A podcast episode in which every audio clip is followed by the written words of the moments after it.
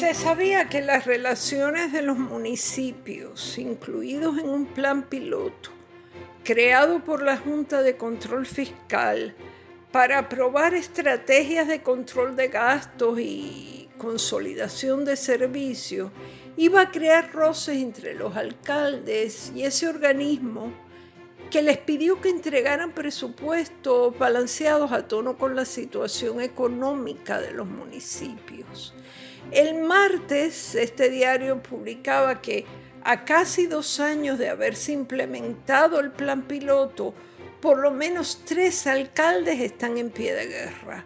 Y uno de ellos, el de San Sebastián, asegura que ya contrató un bufete de abogados, con lo que le costará para demandar a la Junta de Control Fiscal y de paso impugnar la ley promesa en los tribunales. El alcalde de San Sebastián, Javier Jiménez, ha estado aferrado a la poltrona municipal por los pasados 16 años. Tiene un salario de 84 mil dólares anuales y hace algún tiempo remodeló el llamado Centro de Bellas Artes de San Sebastián a un costo de más de un millón de dólares.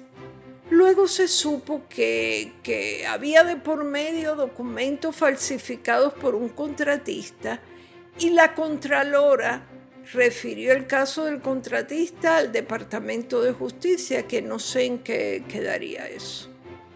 Otros que están muy belicosos, digamos, que en guerra contra el plan piloto son los alcaldes de Camuy y de Villalba.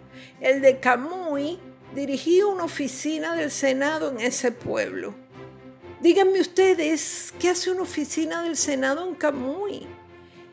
Con un individuo que devenga un sueldo de 11.500 dólares mensuales. Lo empujaron, mejor dicho, lo empujó Tomás Rivera Chats para que asumiera la alcaldía de Camuy con el pretexto de que el alcalde en ese momento se retiraba para ocupar el, cargo de ombudsman.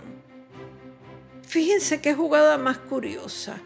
Ya convertido en alcalde de Camuy, este rebelde que no quiere saber del plan piloto de la Junta Fiscal, ni ha querido presentar ajustes presupuestarios, ni nada de nada, fue el primer alcalde en toda la isla en repartir el bono de Navidad el año pasado. Todo un récord. Y lo hizo, miren qué casualidad, cuatro días antes de las elecciones, o sea, el bono de Navidad en octubre.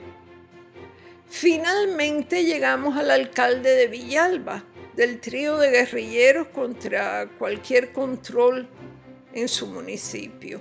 Un hombre que se embolsilla 6 mil dólares mensuales y que lleva ya varios años al frente del pueblo, viéndose envuelto en no sé qué líos de una panadería municipal, donde los equipos desaparecieron, claro, y otro lío con una bolera municipal también, cuyo contrato llegó a adjudicarse, pero creo que no, no se construyó. Y otro lío más con un equipo de cocina que no sé si era para la bolera o para la panadería, que costó más de 55 mil dólares y se perdió también, nadie sabe dónde está.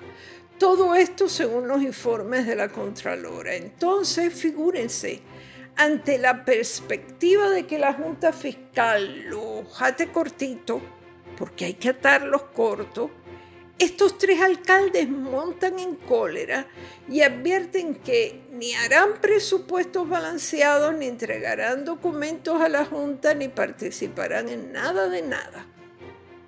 Ellos son autónomos o se declaran autónomos y nadie los va a controlar. El de Villalba se queja de que le quieren imponer una extrema austeridad es que si no le imponen la extrema austeridad, va y saca 500 o 600 mil dólares porque prometió montar un cibercafé en su pueblo. Miren qué desfasado. La frase más insondable de este rosario de quejas la pronunció el alcalde de Comerío, José Santiago, quien dijo que por tener gran parte del territorio de su municipio protegido por el plan de uso de terrenos, no puede desarrollar parques industriales o centros comerciales o lo que sea, no puede construir, tiene protegida la zona y depende de lo que los demás alcaldes recogen por el crimen.